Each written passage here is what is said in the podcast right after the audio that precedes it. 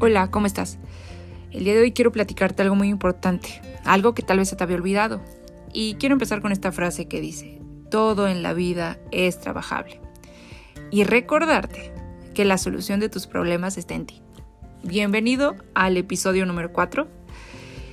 Este episodio es muy importante porque hoy aprenderemos diferentes pasos para practicar estas herramientas de resolución de conflictos. Esas dos palabras que todo el día nos están dando vueltas, vueltas y vueltas. Que por culpa de esa resolución de conflictos tal vez no podemos dormir. ¿Te ha pasado? Lo primero que tienes que hacer es la pregunta del milagro. ¿Pero qué es esto? Fíjate. Imagínate que te duermes pensando en todos los problemas que tienes. Que pagar la renta, que pagar la luz, que me peleé con mi novio, que me peleé con mi mamá.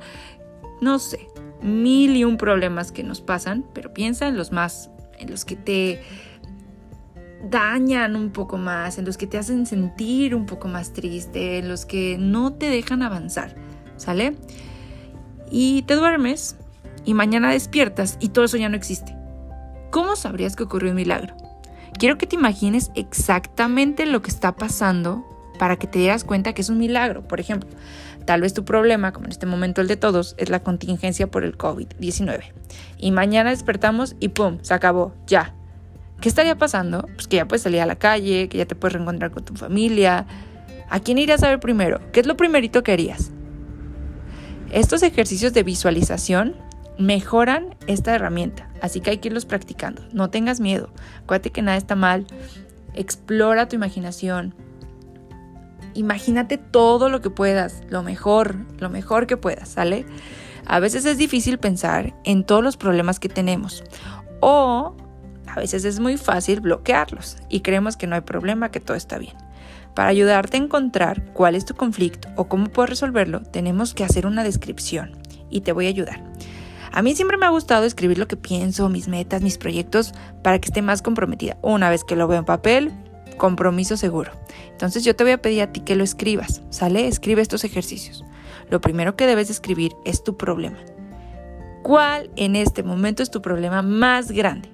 Piénsalo muy, muy, muy, muy bien. Tal vez tienes 10, tal vez tienes 2, tal vez piensas que no tienes ninguno, pero te pido que reflexiones un poco y analices.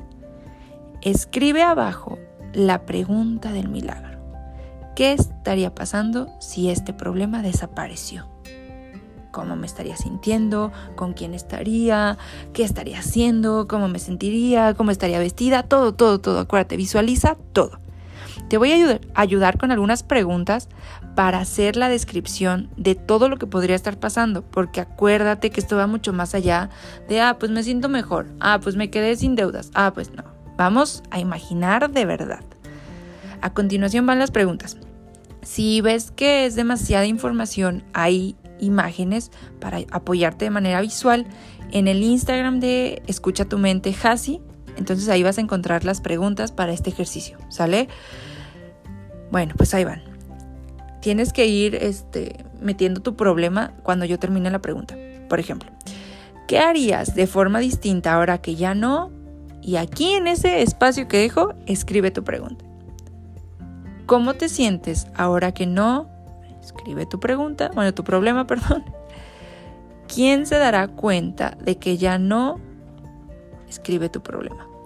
¿Qué harás cuando tú ya no? Escribe tu problema.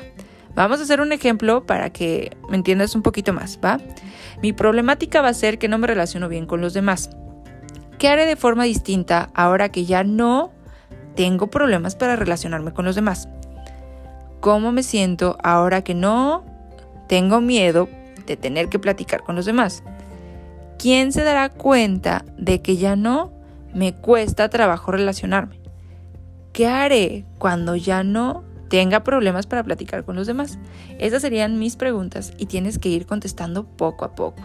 Acuérdate que esto no es de, ah, cinco minutos ya lo acabé, fin. Ah, al final del podcast ya terminé esto. No, esto es en un momento muy tranquilo, muy cómodo Date mínimo 10 minutos sin agarrar el celular para que puedas hacer súper bien estas preguntas y contestarlas además. Este tipo de preguntas nos ayudan a resolver cuál es el conflicto que no me deja dormir o que no me deja seguir.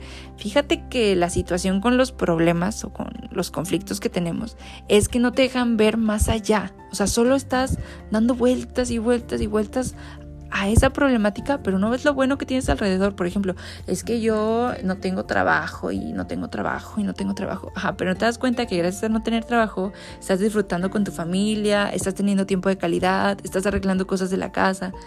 Yo espero que en algún momento encuentres trabajo, de verdad. Pero bueno, vamos a seguir.